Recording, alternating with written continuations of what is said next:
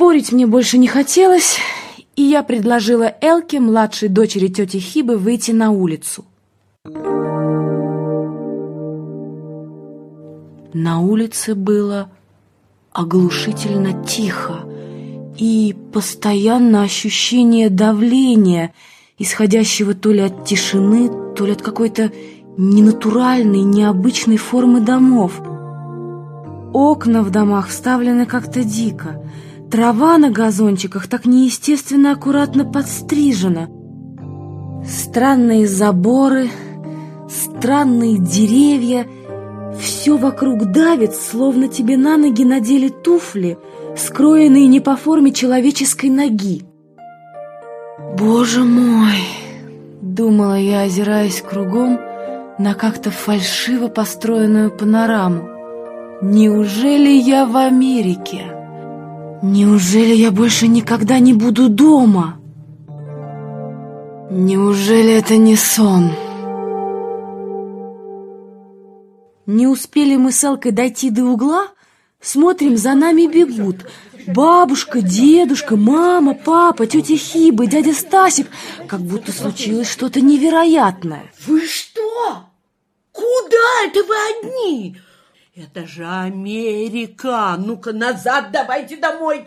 Нас вернули домой, а тетя Хиба, строго сверкнув глазами, сказала... Ой, вы что, это же Америка. Здесь детей нельзя ни на минуту выпускать одних, особенно девочек. Ой, вы знаете, какие они здесь чудеса творят?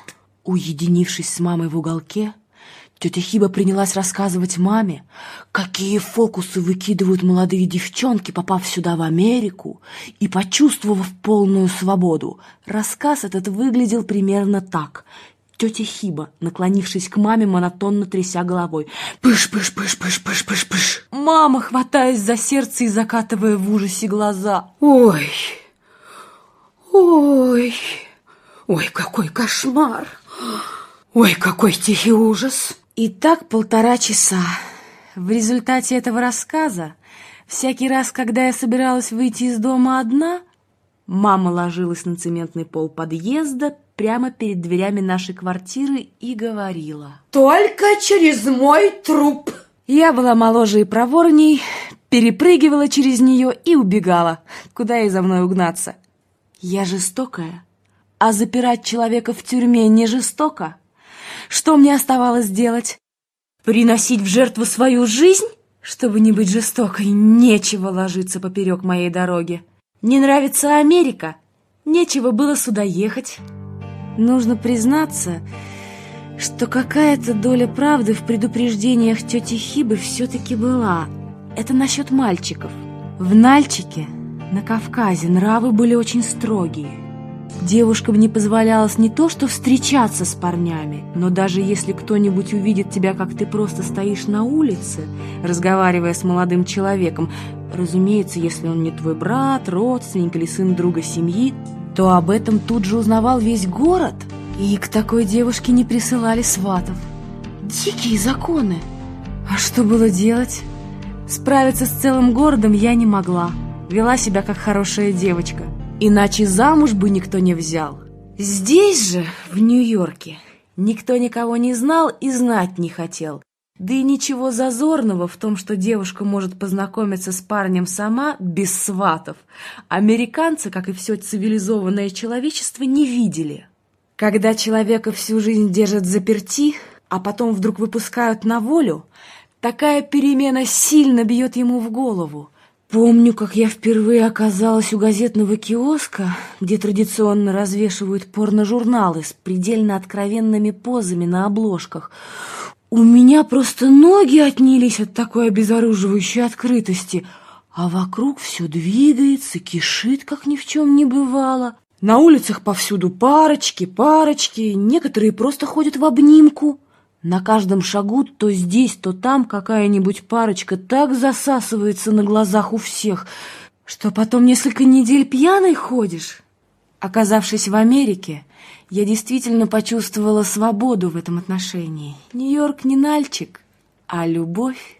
Главный смысл жизни, наверное, любой девчонки. Это не значит, что я собралась на радостях стать какой-нибудь э, легкого поведения или что-нибудь такое недостойное сделать. Я просто была рада, что смогу здесь осуществить такую естественную прекрасную мечту, как встретить любовь. Это же ужас, когда к тебе присылают сватов, и ты должна выйти или не выйти замуж за человека, которого ты ни разу не видела вблизи, с которым ты ни разу не говорила наедине, которого ты практически совсем не знаешь. Если бы мы не эмигрировали, я бы обязательно уехала в Москву сразу после окончания школы. Кто собирался это терпеть? В Нью-Йорке от одной мысли о возможности цивилизованно выйти замуж во мне все поет. Я найду его сама. Что в этом плохого? Дома все переполошились, нельзя знакомиться неизвестно с кем на улице. А у меня в Америке, кроме тети Хибы и дяди Стасика, все неизвестно кто. За кого же я выйду замуж, если не пробовать знакомиться с чужими? За тетю Хибу? Первый мальчик, с которым я познакомилась на улице, оказался израильтянином. Он говорил по-английски с сильным акцентом, но я понимала его. Серьезной беседы с человеком, не говорящим по-русски, я знала, быть не может. Зато ничто так много не скажет о человеке, как его квартира, музыка, которую он слушает.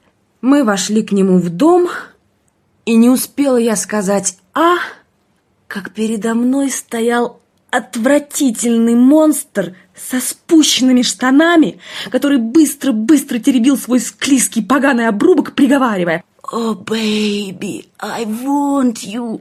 Я окаменела. Это животное с искаженным лицом, паралитично трясущее предо мной свой тухлый гриб, ничего, кроме брезгливого отвращения, во мне не вызывало. Я сделала невольный шаг назад. Он, тяжело дыша и все повторяя «I want you, baby», двинулся на меня еще агрессивнее. Я почувствовала, что попала в ловушку. Тогда я тронула его за плечо и шепотом проговорила «Close your eyes, baby. I want to give you surprise». «Сюрприз!» — обрадовалось животное, и изо рта у него потекли слюни. «Закрой глаза, сосчитай до трех и тогда, тогда... Я пыталась сообразить, сколько секунд или шагов отделяет меня от двери, пока он стоял с закрытыми глазами, и прежде чем он успел сказать «А», рванула к выходу.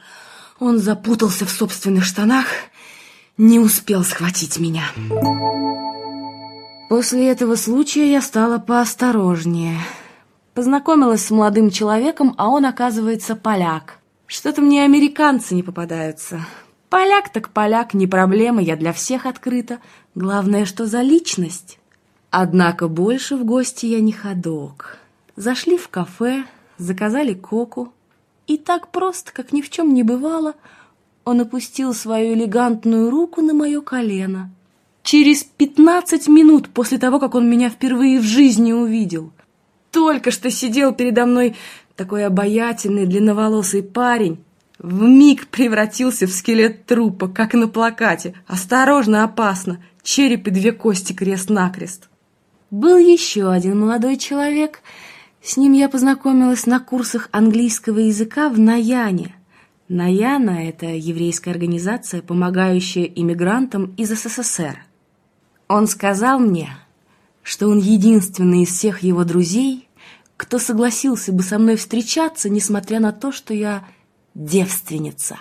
Вот это заявление! Он великодушно простит мне такой порог. И как он вообще узнал, что я девственница? У меня что, на лбу написано? Неужели это так сразу видно? Нетушки, раз я столько лет берегла честь и достоинство, я не хочу дарить их тому, кто это даже не оценит. Я поищу того, для кого девственница — это достоинство. Вот недоделок, оказывается, и такие бывают. А мама мне всю жизнь так уверенно твердила, не девственница ты никому не нужна, используют тебя и выкинут. Оказывается, есть и такие, для кого девственница недостаток.